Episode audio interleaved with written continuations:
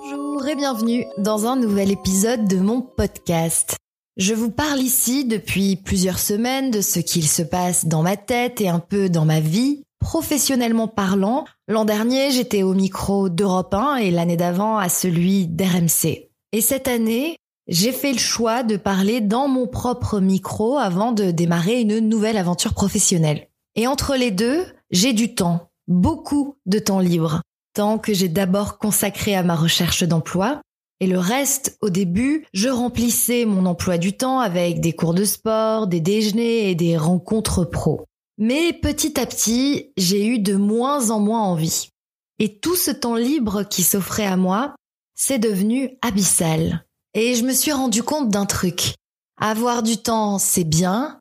Avoir trop de temps, c'est pas fou. Et je suis pas la seule à avoir fait ce constat-là. Des chercheurs américains se sont penchés sur la question du temps nécessaire dont nous avons besoin pour être heureux. Du temps pour nous, à consacrer à nos loisirs, à nos amis, à l'oisiveté.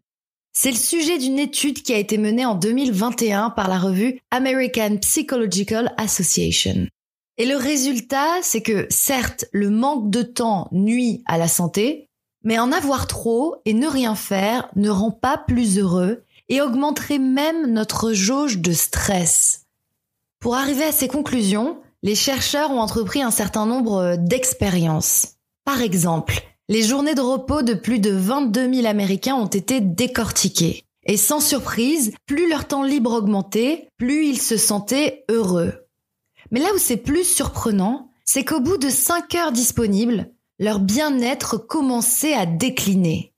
Et c'est vrai qu'après 2-3 heures lovées dans mon canapé à binger Netflix, je dois dire que si au départ ça me semblait être exactement ce dont j'avais besoin, passé ce temps-là, je me sens molle et contre-productive. Je ne me sens pas bien. Ça me donne une impression négative sur moi-même. Je me sens déconnectée de la société. J'ai l'impression de perdre mon temps. Et puis c'est un cercle vicieux, une sorte de lutte interne avec moi-même. Certains jours, je me dis, allez, fous-toi la paix, après tout, c'est une chance d'avoir du temps, donc autant en profiter. Mais très vite, cette sensation de ne pas en profiter justement prend le dessus. Et la liste de choses que je m'étais promis de faire quand j'aurai du temps ne désemplit pas.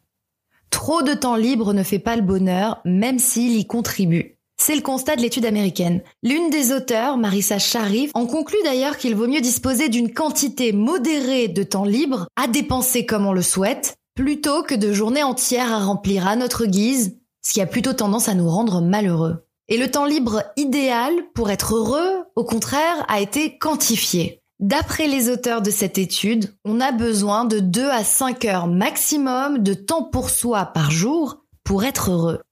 Du temps à consacrer à une activité, à sociabiliser, donc avoir des amis. Du temps pour faire du sport, pour lire, pour faire une activité manuelle.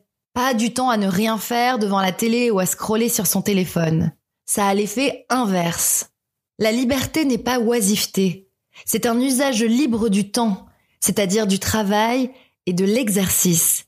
Être libre, en un mot, n'est pas ne rien faire, c'est d'être le seul arbitre de ce qu'on fait ou de ce qu'on ne fait pas. Ça ne vient pas de moi, mais du philosophe Jean de la Bruyère. Je vous laisse méditer blablatement vôtre et à très vite pour un nouvel épisode.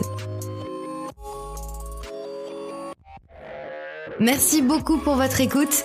N'oubliez pas de vous abonner et de me laisser un commentaire et des étoiles pour m'aider à faire connaître mon podcast. Et n'hésitez pas à me suivre sur Instagram, Lisa Marie parle dans le micro en un seul mot. Bonne journée ou bonne soirée. Bye